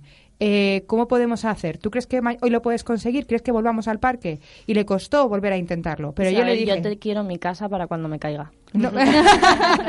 y le dije, vamos a ver. Y ella aún así llegó y tuvo mucho, mucho miedo. Y yo estaba ahí para acompañarla. Le dije, no te preocupes, si te caes voy a estar aquí. Pero ¿qué es lo peor que puede pasar si te caes? No, no va a pasar nada, mamá está aquí. Y entonces, eh, entonces investigué con el, con el tema del, del efecto Pigmalión, que no es otra cosa más que el poder y la influencia que puede ejercer una persona sobre otra acerca de su rendimiento. O sea, si tú le dices a ella, eh, confío en ti, confío que lo vas a conseguir, eso es lo que vas a conseguir. O sea, vas a conseguir tal. Y si le dices, y si fallas, no pasa nada, Nada, claro. no pasa nada. Podemos seguir aprendiendo. Entonces también estás reforzando que ante un fracaso no pasa nada realmente por fracasar. Vamos a aprender a hacerlo. A base de práctica lo conseguirás. Yo es una de las inquietudes que tengo como madre. Hablabas tú, mm, Noé, de una palabra que a mí me, me, me, me, me, revuelve las tripas, que es la de mediocre. Y es porque cada vez que oigo a- el, el- el lema que hay ahora de trabajo duro, éxito seguro, con el que no estoy nada de acuerdo, se me revuelven las tripas Total. porque no todo el mundo tiene la misma capacidad de trabajo. ¿Y qué hacemos cuando después de muchísimo trabajo esa persona no tiene ese éxito que esperaba? ¿Qué pero, hacemos? Para, pero para mí, eso, pero para mí el, Entonces- me- el mediocre es el que ni siquiera lo intenta. Claro. Es que para mí el mediocre es el que ni siquiera lo, o sea, ni siquiera se va a poner a ello. Si tú No, te pones a ello y no lo consigues, no eres mediocre, lo has intentado. ¿No piensas que eso es el germen de una, fut- de una futura frustración en el niño? O sea, No. ¿cu- ¿cuán presente creéis que está la negación en la educación de nuestros hijos? No, porque si- yo pienso que si yo educo a mis hijos, tanto a Mateo como a Manuela, tú intenta lo que tú quieras hacer, inténtalo. No lo consigues, no pasa nada. Pero inténtalo, o sea, ten, ten el valor, ten la fuerza, sé valiente para al menos intentarlo. Pero también ahí no encajaría muy bien, o sea, como sugerencia, eh, preguntas abiertas, porque, o sea, si ves que se atasca porque hay niños que a lo mejor con algo no van, O sea, ¿no? a ver, Y estoy decirle- yendo a muy grande, Claro, o sea, a decirle, ¿por qué no? O sea, a- a buscar por detrás de, ¿por qué no? O sea, ¿qué pasa con esto? ¿Qué te, qué- cuál, cuál es el problema? ¿Cómo te sientes? ¿Por qué no lo quieres hacer? O sea, digo, por ahí a lo mejor sol- sale algo, porque a veces es dejadez, pero otras veces es, mira, es que no El lo sé hacer de otra manera momento y no esto es lo que conozco. El y no momento en el más. que no lo consiguen, me dices. Ya. O sea, no- me estás diciendo, o sea, el momento Algo- de cuando hay acompañamiento. sí, cu- cuando hay repetición sobre algo que tú dices, pues que no lo estás ni intentando. Eh, Bueno, ¿qué hay Bueno, pues, detrás? a ahí? ver, a ver. A lo mejor, ¿no? Realmente yo a lo, a lo que voy es un concepto muy amplio, eh, sin, sin entrar en ningún detalle, en ninguna circunstancia en específico, ¿no? Yo lo que hablo, dice Isa, no, es que tú no puedes decir eres el mejor, o sea, no, no que no le puedes decir, que las etiquetas buenas tampoco son las correctas, ¿no? Eh, pues bueno, yo creo que depende, o sea, igual que si, no- si tú no motivas a tu hijo desde, su, desde, desde tu casa, es que no lo va a hacer nadie. Pero diciendo confío en ti, no consigues lo mismo. Pero- sin ponerle tanta expectativa de éxito seguro. No sé si me explico. Si tú le dices, venga, eres el mejor, lo vas a conseguir, Claro. y luego no lo consigue y dices, Es que "Joder, le estás diciendo mi madre ya es que me va- ha dicho que es que lo iba a conseguir y que entonces no soy el mejor, lo- ¿no? lo que- Entonces, si tú le dices, yo confío en ti y estoy aquí, si no te sale, coño. Jo, pero es que a mí me parece decirle, bueno, pero si no te sale, yo estoy aquí. Es que ya estás haciendo el efecto Pigmalión, está- les estás diciendo, pero a lo mejor te caes, ¿eh? Eh, pero es que es una Claro, posibilidad. es que es una eso- posibilidad, eso o no es lo una, es. Una, una posibilidad. Claro, Sí, pero, ¿por si- ¿por qué no pero se va a si tú caer? ya, lo- Claro, tú es- ya se lo estás poniendo. No. Pero, a ver, pues- yo creo que dependería mucho del niño, porque, por ejemplo, eh, Del yo en el niño y caso de la edad. y de la edad, por ejemplo, yo con mi pequeña, en el caso de ella, como todo el mundo le ayuda, si no puede, ¿me entiendes? O sea, es que hay que saber a quién, entre comillas, quién chinchar y quién no. Si yo todo el rato le digo, si no puedes, yo estoy aquí y tal, esta va a ser una fiesta del no puedes, yo estoy aquí, acábamelo de hacer, ¿me entiendes? Porque Claro, si no claro. se lo hace la hermana, se lo hago yo, se lo hace el padre, en cambio la mayor va a ser, va a tomarlo por otra línea. No, claro, hay que Claro. ver. O sea, era, era muy bueno para el ejemplo que ha puesto Isa. Claro, a ver, hay otras cosas que no le puedes decir eh, eso. O sea, tendríamos que poner ejemplos. Si tuvierais que inculcarles un mantra, ¿cuál sería? Confía en ti. Inténtalo siempre, inténtalo Confía en siempre. ti, confía No, en ti. inténtalo siempre, Jenny. No sé, me has pillado así, pero iría por ahí, por ese camino. Yo creo que hay que intentarlo siempre, Sí. aunque te ca- Y además es que no creo que haya que intentarlo y fracasar. Eh, a ver, fracasas una vez, pero lo sigues intentando las veces que sean necesarias. Mi O sea, madre, bueno, yo espero que no me esté escuchando, porque ya he dicho que era muy exigente, pero mi madre siempre me decía la frase, quiero, puedo y lo voy a conseguir, ¿no? A ver, era un poco motivadora hacia mí, ¿no? O sea, ella es verdad que no me decía, confía en ti si caes. No, yo cuando iba a selectividad era la frase que me decía. Pero bueno, también yo quiero decir, eh, mira, eh, esto me pasó el lunes, ¿eh? Eh, Estaba en el festival de baile de, de Daniela y, y de verdad esto me impactó. Una de las niñas que estaba en, e- en el... En el ¿Cómo se dice? En el escenario, de repente se echó al suelo a llorar. Y entonces no quiso actuar y estuvo toda la, actuación llorando. Y entonces la, la madre que la tenía detrás eh, empezó, eh, se llama Claudia, Claudia, eres tonta. Y, y- y yo no, no entendía, levántate del suelo. Y La entonces, mato. claro, tú imagínate el ambiente que se, que se cri- Espero que, Mamá que de Claudia, la madre por no te favor. está escuchando. Mamá de Claudia, ven a mis talleres. Acuda a recepción. Pero sinceramente, pues si me escucharan no me importaría, porque además yo me di la vuelta y le dije, cu- cuando se, se acaba el- la niña llorando los tres minutos. Y entonces, claro, todos teníamos las lágrimas en los ojos porque es- a lo mejor esa niña tiene miedo escénico, tenía pánico, es la primera vez que se enfrentaba a esa situación. Entonces, eh, cuando se acaba, se- nos damos la vuelta y decimos, hombre, es una niña, ¿sabes? O sea, que está mal, lo vamos a ver ¿cómo que... tendría que estar no, no, es Claudia? tonta. Y cogió, se y entonces, claro, yo me sentí porque dije, ostras, o sea, este- esta niña realmente que, que me dio muchísima pena, me dio muchísima pena. Así que si me escuchara esta mamá, no, no me importaría, porque yo creo que realmente... eh, O sea, como madres podemos ser muchas veces las que las que estamos cavando el propio hoyo, ¿no? Hombre, de falta de claro. autoestima. Pero Pero lo pero- hacemos pero- sí pero- o pero sí vamos, y claro. sin querer, ¿Cuánto ¿eh? muchísimas veces. Es que nosotras también podemos fracasar, caernos y, y tener errores como madres. Y eso, Claro, no es una- y eso- y no es un buen aprendizaje que nuestros hijos vean eso. O sea, es que me Claro, o sea, la mi, mejor mi referencia. tercera tiene mucha suerte. Yo siempre lo digo. Es que cada niño es, es un libro para ser madre. Total. ya. Mm. De hecho, yo mi mantra sería, somos todos diferentes, ama lo que eres. Muy bien. Joder, ¿O no? qué bien. Total. Sí. Qué chulo. Que además qué cada niño es muy Claro, pero es que tú lo traías preparado. Es mi mantra, es mi mantra de todos los días. Lo Joder, tengo, pues. lo tengo tan metido dentro que lo tengo hasta escrito en el armario de, de, de mi habitación. Con eso os digo todo. Y luego hay mucho trabajo también que hacer en, en los colegios. Mira, ¿eh? Te lo digo, total. te lo digo por una cuestión y es que el otro día, eh, bueno, mm, vino mi hija mayor, pues muy frustrada porque se había confundido con una figura geométrica. Estaban haciendo figuras geométricas y dijo, entonces dijeron, ¿quién ha dicho?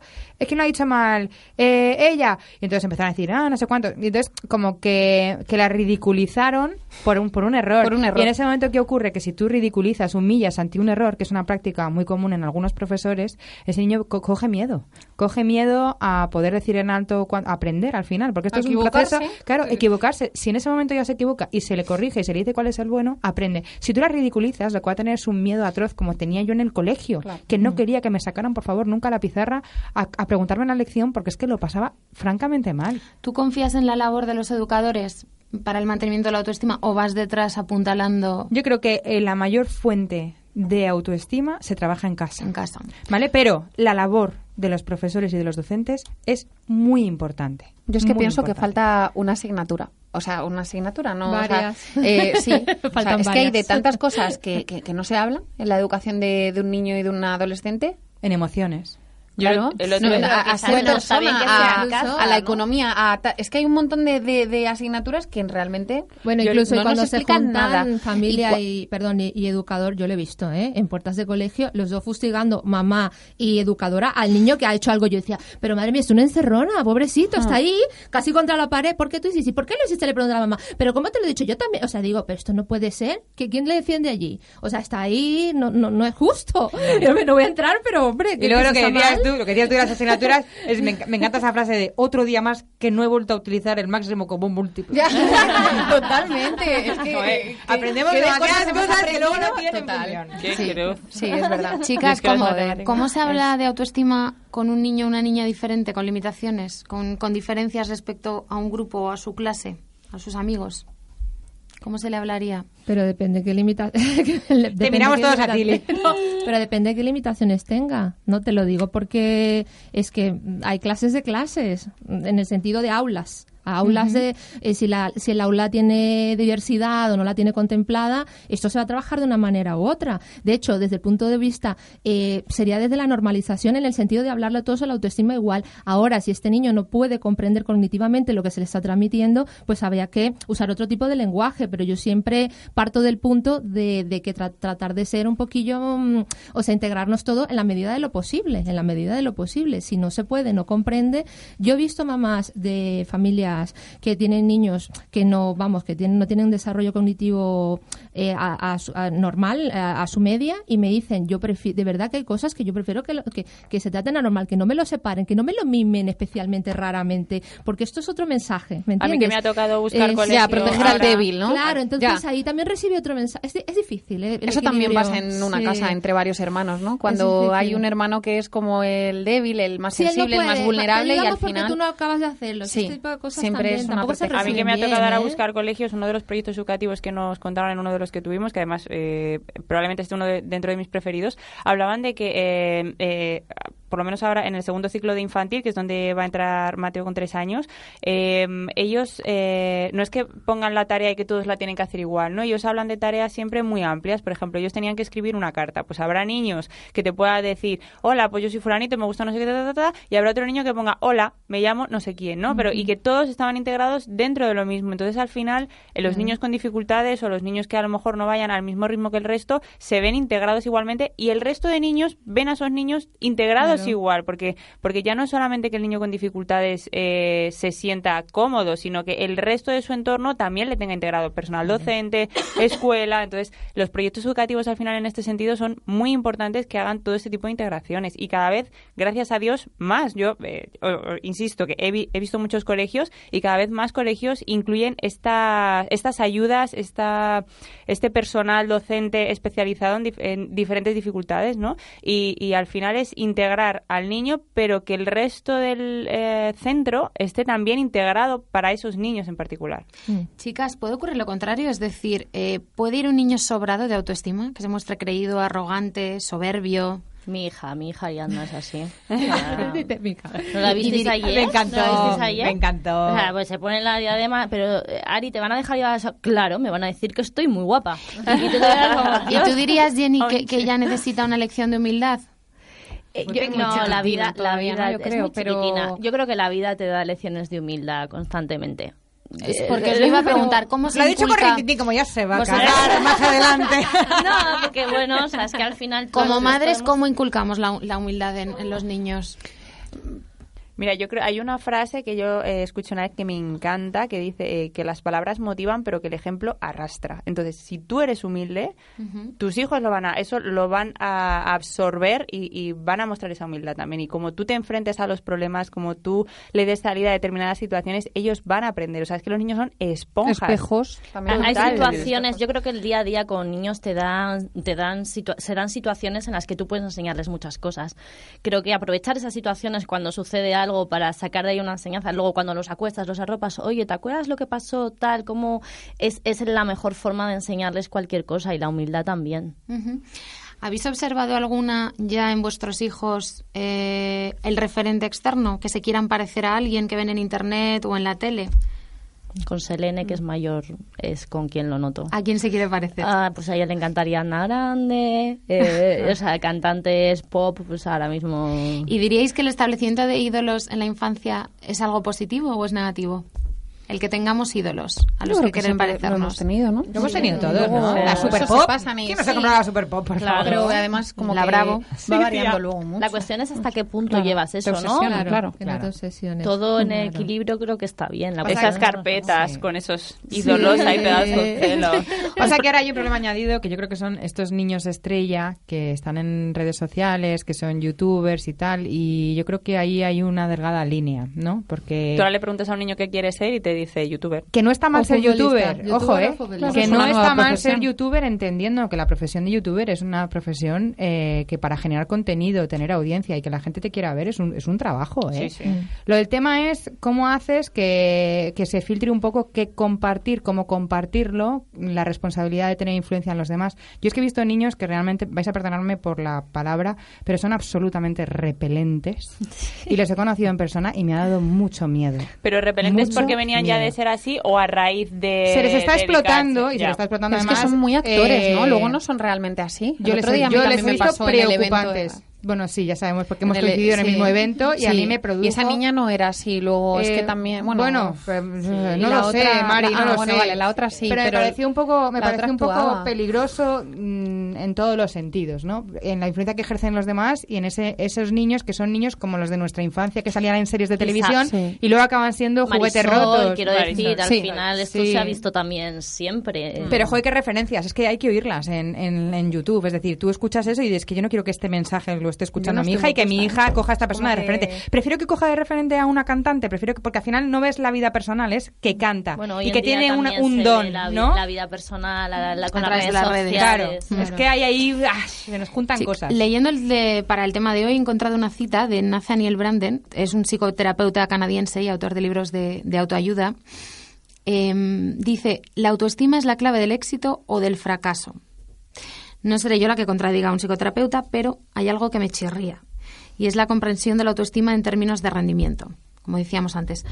Para mí, no sé vosotras, la importancia de la autoestima no puede residir en ser mejor porque entonces nos salimos del círculo vicioso. No tengo autoestima, quiero ser mejor. Como no soy mejor, no tengo autoestima, por lo que quiero ser mejor. ¿Os parece correcto considerar la autoestima en función de lo útil que es para el rendimiento personal?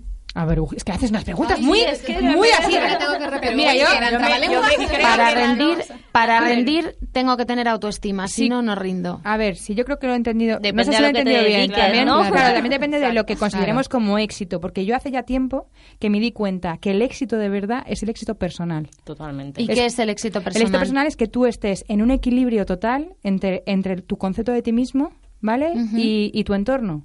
Cuando consigues liberarte del querer gustar a los demás, cuando consigues liberarte del miedo a ese fracaso, a querer Sí, siempre hacer más y más y más y ser mejor. O sea, cuando yo creo Eh, que ahí está el éxito y cuando yo veo compañeros míos de la facultad que ahora mismo tienen premios y son y son vamos y ganan una pasta y yo me veo a mí misma que me veo que por cierto me ven con más éxito del que yo misma pienso que tengo, es decir, y yo y veo que lo que más pueden entre comillas envidiar de mí no es ese éxito que se ve en redes sociales, sino la familia que tengo. Dijo, es que has alcanzado el tener una familia, el ser feliz, y yo creo que ahí está realmente, que no sé si esa es la pregunta que estabas haciendo, pero bueno, yo cuento lo que me da la gana. Isa, tú habla de lo que quieras, ¿eh? Ahora, seguimos nosotras. Pero que ya queda muy bonito. Venga, sigue, sigue. Voy a sacar la palomita porque estaba aquí como muy... Pero tenemos, los- tenemos claro que la sociedad en la que vivimos, que es la sociedad del éxito, de los logros y de la ambición, crea trastornos graves de autoestima.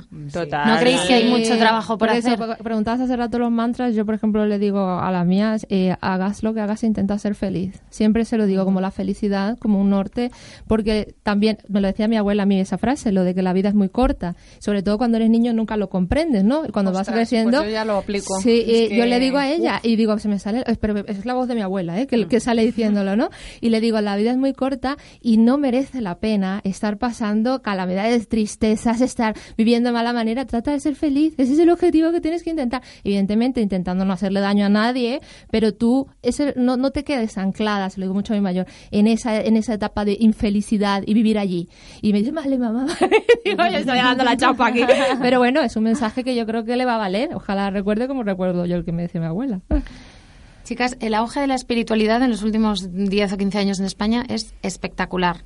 Me da la impresión de que tiene su explicación precisamente en las carencias de autoestima, ¿no? en la falta de amor propio que, que todos llevamos a cuesta. ¿Alguna se ha asomado a formas de pensamiento New Age, espirituales, filosóficas, el taoísmo, el zen? Ninguna.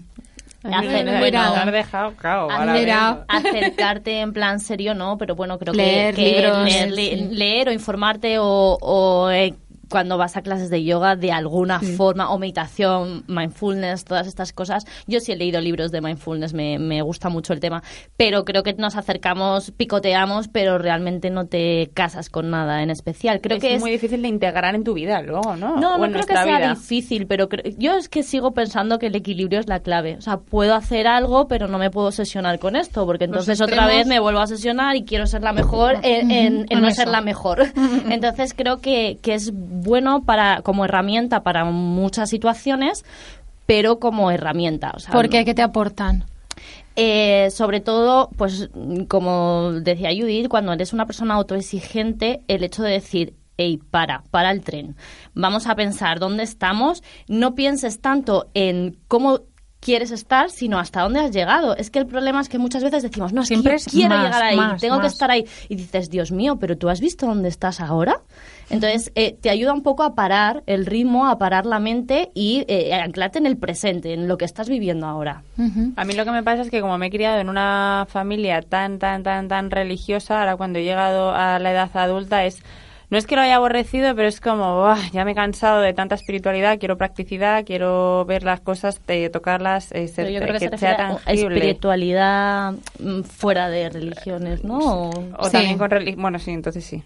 Bueno, Bueno, eh, cada uno la concibe, ¿no? Hay, bueno. gente- hay personas que lo tienen mezclado, ¿no? La gente que, Sí. que tiene creencias en alguna religión y otras que no, pero no por ello no dejan de ser espirituales, ¿no? Sí, la espiritualidad de hecho es muy amplia. Digo, en el sentido, bueno, dicen los, los de la pedagogía Waldorf que el, el- tu ser, una parte es espiritual sí o sí. Yo tengo la duda porque mi marido como que no cree en nada de esto. que- por eso él- él te- lo tengo ahí como una excepción. Pero sí es cierto que incluso aunque no sea religioso, por ejemplo, esa, esa, esa gente que, me incluyo, que se siente muy feliz cuando das a los demás algo, cuando donas algo, cuando ayudas, o sea, en el sentido de dar, que te da felicidad, pues eso es parte de la espiritualidad. Fíjate, no, es, es hacia Uy, los demás, no es algo religioso. De dar.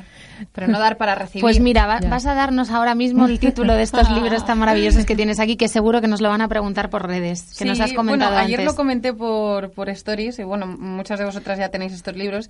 Que Así que pasaros por mis stories. sí, eh, se llama De mayor quiero ser feliz. ¿No? Y dice seis cuentos cortos para potenciar la positividad y autoestima de los niños. Y habla mucho, pues eso, de la empatía, el agradecimiento, la confianza, gestionar la frustración, todo eso. Y, y justamente esta semana, pues tengo este que se llama Hoy voy a tener un buen día y dice frases positivas para pequeños y mayores.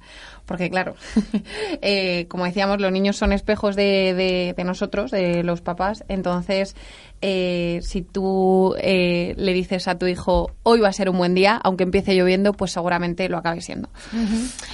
Hablando de ahora de esto, Judith, y, tra- y poniéndonos en algo más tangible, y antes Isa, que hacía referencia a que le daba miedo el tema del ego. ¿Vosotras habéis tenido que hablar con vuestros hijos del ego?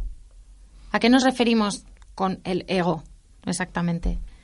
¿Habéis tenido que afrontar esa conversación con alguno de vuestros hijos? Yo con mis Yo hijos, creo que ¿no? no. Yo- No, sí, a ver, no, no. no, a ver, es que claro, estamos hablando del tema de en qué guapa eres, qué guapa eres, no y que ella dijera, pues, mm, Pues no lo eres. pues, no, que ella que ella diga, pues es que soy muy guapa, pues digo, y siempre le digo, cariño, es más importante ser guapa por dentro que ser guapa por fuera, o sea, sí Hmm. que intento de alguna manera que cale la la importancia de cómo eres tú más que cómo eres físicamente, ¿no? Cómo eres por dentro. No sé si es que te estoy contestando lo que me está dando la gana a todo lo que me ¿Qué preguntas. es para ti el ego?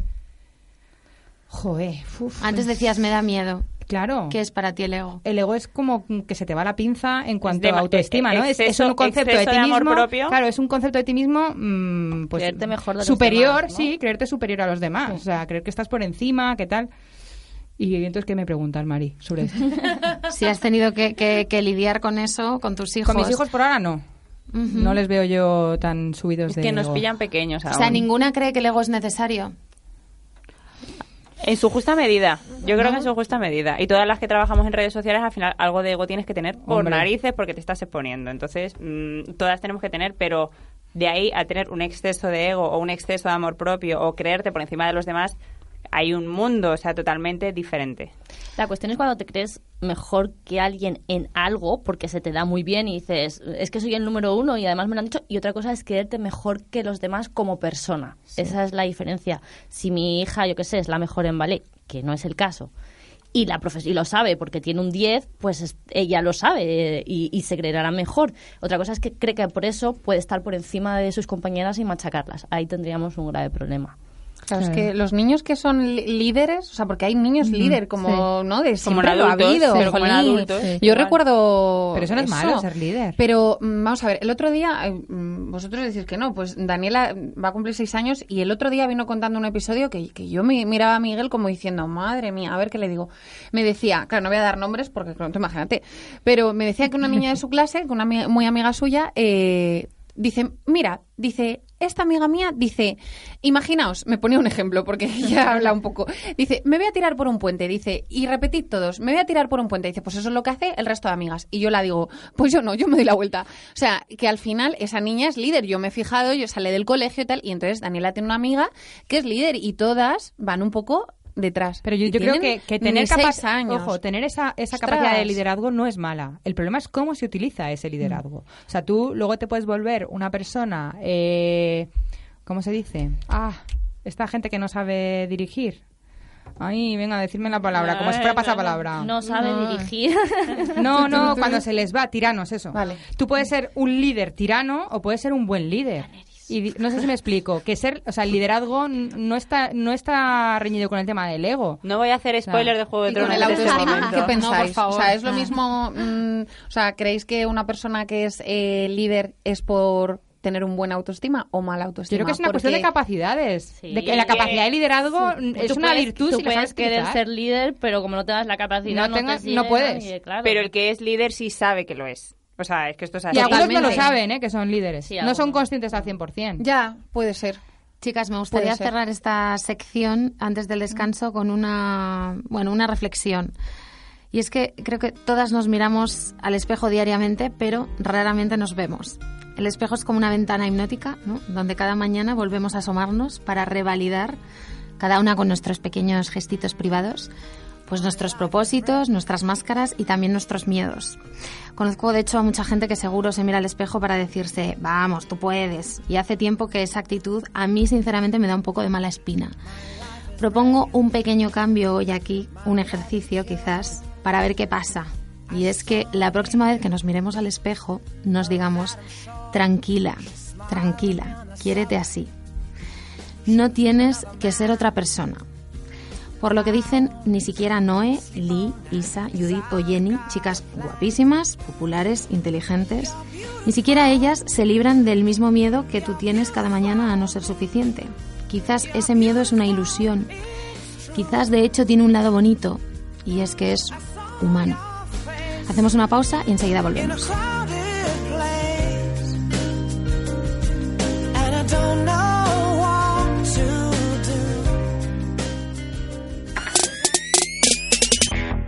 Tus influencers mamis favoritas en Hello Mamis.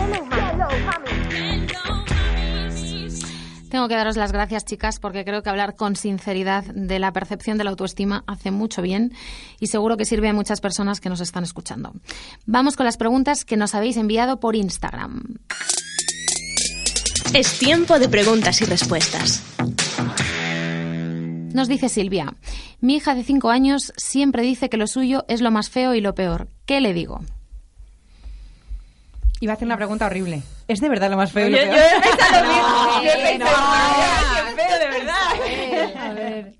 Lo suyo es que a nivel material, a nivel de persona, de ropa, Claro, de... que puede ser muchas cosas. Ay, yo diría lo mismo que dije hace rato, preguntarle por qué crees, o sea, digo, algo ahí internamente, porque si lo repite tanto, hay, al- o sea, para ver dónde está ese germen que sale y, y tiene esa, ese Porque poco de rechazo a, a- a- a O, lo que o cómo le hace. parecería a ella que fuera, que fuera Claro, ¿y bonito. cómo sería? que- Esa, sería una pregunta muy bonita. Claro, es feo, pero ¿cómo que te gustaría que fuese? Exacto. Esa es muy bonita porque, claro, la percepción Eh, de la voy belleza- aprendiendo, ¿has visto, ¿Eh? eh? Sí, sí. Preguntas abiertas por Noé. Irene nos dice, quiero ser madre y tengo problemas de autoestima. ¿Cómo evitar que empeoren durante el embarazo? Yo aquí haría una, una, una pregunta, eh, porque el otro día me decía mi prima, y pero es que ya tiene mucha psicología, me decía, no todas las personas eh, que quieren están capacitadas para ser mamás, sobre todo a nivel eh, psíquico, ¿no? De cómo encontrarse. Entonces yo pienso, ¿creéis, ahora os hago yo una pregunta sobre esta pregunta, ¿creéis que una persona con, un baja, con una baja autoestima está capacitada para ser mamá? O sea, por supuesto lo hará lo mejor que pueda y, y será una buena mamá y la mejor mamá para su, su hijo, pero... eh, vosotras me entendéis, a nivel realmente, ¿creéis que, que no debería de trabajar sobre ella misma y entonces luego ya dar vida a otra persona y entonces, porque no sé, o sea, A ver, yo creo que cada persona es un mundo. Eso es lo que ha dicho Teresa antes, que se me ha quedado grabado, ¿no? Cada uno Todos es somos diferente. diferentes, y de la misma manera que eh, un embarazo a nivel físico, si está hablando, si, está- si ella relaciona el, el nivel autoestima con el nivel físico, yo tengo que decir una cosa que a mí me ha cambiado mucho, es ser madre. He aprendido a relativizar. Muy bien. y a darle el valor real a las cosas. Pero claro, eso me ha pasado a mí. No sé qué le va a pasar a ella. Yo haría un trabajo personal. Yo me acuerdo cuando estaba embarazada de la primera que me veía deforme, porque me veía deforme, pero dije, me da igual, porque como estoy muy ocupada vomitando, pues entonces me daba lo mismo. Y entonces me cruzaba con marido por el pasillo y marido me miraba y lloraba de la emoción. Qué guapa estás. Esa barriga. Y yo decía, pero ¿cómo le puede gustar esto? Esta Claro. deformidad. A ver, pero tú dices una autoestima sobre todo sobre lo Sí, físico. Yo interpretaba de esta pregunta un poco la, A el mí- A mí me ha autoestima. parecido físico porque hice Ah. lo de Sí. estar embarazada. Claro, claro, Yo, creo Vale, que, perdón. que debería Yo de no lo he interpretado yo no bien. lo he entendido por ahí. concentrarse muchísimo en le- lo bonito de estar embarazada, de lo que está sucediendo en tu cuerpo, Dios mío. Es que estás creando vida. Yo le mandé encima una foto con alimentando. 28 kilos de más, Concéntrate en eso y no, y no concentrarse en los cambios que es tú que- estás... Pues relacionado con esto, Ainhoa nos pregunta, ¿creéis que si una madre tiene poca autoestima puede provocar que su hijo herede ese mismo problema? ¿Podría ser algo sí. genético? Pero no es hereditario. No es No, hereditario. hereditario. no, hereditario no, pero está Pero influye, ¿eh? Claro, Claro. por los comentarios a lo mejor que puede Sobre todo hacer hay que tener mucho cuidado cuando somos madres de hacer comentarios tipo, mm, o sea, yo he crecido viendo a mi madre, ¿no? Siempre a dieta y que no me gusta esto y que no me gusta otro. Yo creo que esos comentarios yo tengo que hacer un esfuerzo por no hacerlos. Y de verdad creo que es muy importante, ¿no? El, el intentar hacer un autoconocimiento de uno mismo y decir, vamos a ver, eh, ¿dónde estoy? Porque todo lo que ven mis hijos, todo les influye. Y aprenden lo son que ven. espejos. Es Claro, entonces si tú creces, o sea, si- Eh, si, crece con un referente de madre todo el día que no me gusta esto, que no me gusta otro, Además, como tú dices, es que hacemos eh, comentarios por lo bajini que nos creemos Sí, que no nos que escuchan. escuchando, vamos. Y claro, eh, el- o sea, por ejemplo, el otro día Daniela me hizo una pregunta, eh, mami, ¿esto engorda?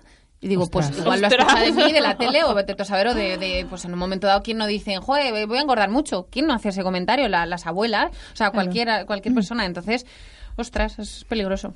Fuentes Pardilla nos dice, ¿cómo podemos hacer que los hijos tengan más autoestima para socializar con los amigos? Intentar que jueguen y se integren en el grupo.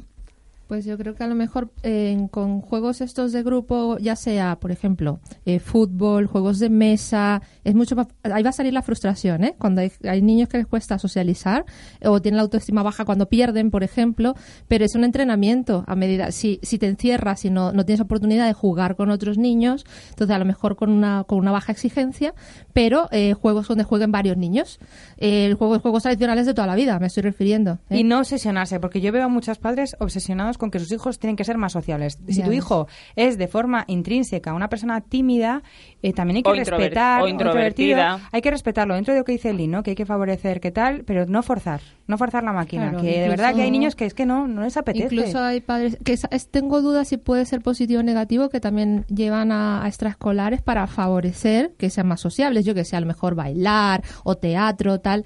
Esto dependerá mucho del niño, porque a lo mejor le estás haciendo porque si no le apetece es una tortura. Pero es que a mí, Totalmente. a mí Claro, eso me pero le parece, puede ayudar, Pero a mí eso me parece muchísimo más sano, por ejemplo, eh, intentar forzar, entre comillas, que no se me entienda mal la palabra, de extraescolares, llevarles al parque y tal, que dejarle en casa eh, jugando a la consola o jugando... no, o sea, claro, al final realmente... Sí, eso no va a Claro, ayudar, yo claro, Me gustaría cerrar esta sección con un comentario de Arancha Barqueiros, más bien un mensaje que nos ha mandado por Instagram, que dice, me encanta este formato, gracias a ello mis tardes de entrenamiento en el gym, y pone entre paréntesis, odio entrenar en interiores, son geniales. Es más, estoy deseando llegar para escucharos, no dejéis nunca de hacerlo. Qué bonito. Pues gracias a ti, Arancha, de verdad. Gracias a ti. Y hasta aquí, chicas, ha llegado el programa de hoy. Oh. Gracias a vosotras, Jenny, Lee, Judith, Noé e Isa. Ha sido un gustazo. Y a ti. Y a ti. ¿Verdad? Tengo que reconocer que me encanta cada nueva ocasión para estar aquí charlando con vosotras. Se me hace siempre cortísimo y llevamos una hora y pico y me encanta leer la avalancha de mensajes privados que nos llegan después de cada programa, así que seguid haciéndolo. Espero que el día de hoy haya vuelto a contribuir, aunque sea con una semillita, a que todas nos aceptemos y nos amemos un poquito más. No hay amor que valga que no empiece siempre por una misma. Volveremos a encontrarnos en muy poquitos días. Hasta entonces, como siempre, ya sabéis. A cuidaos y a mimaos mucho.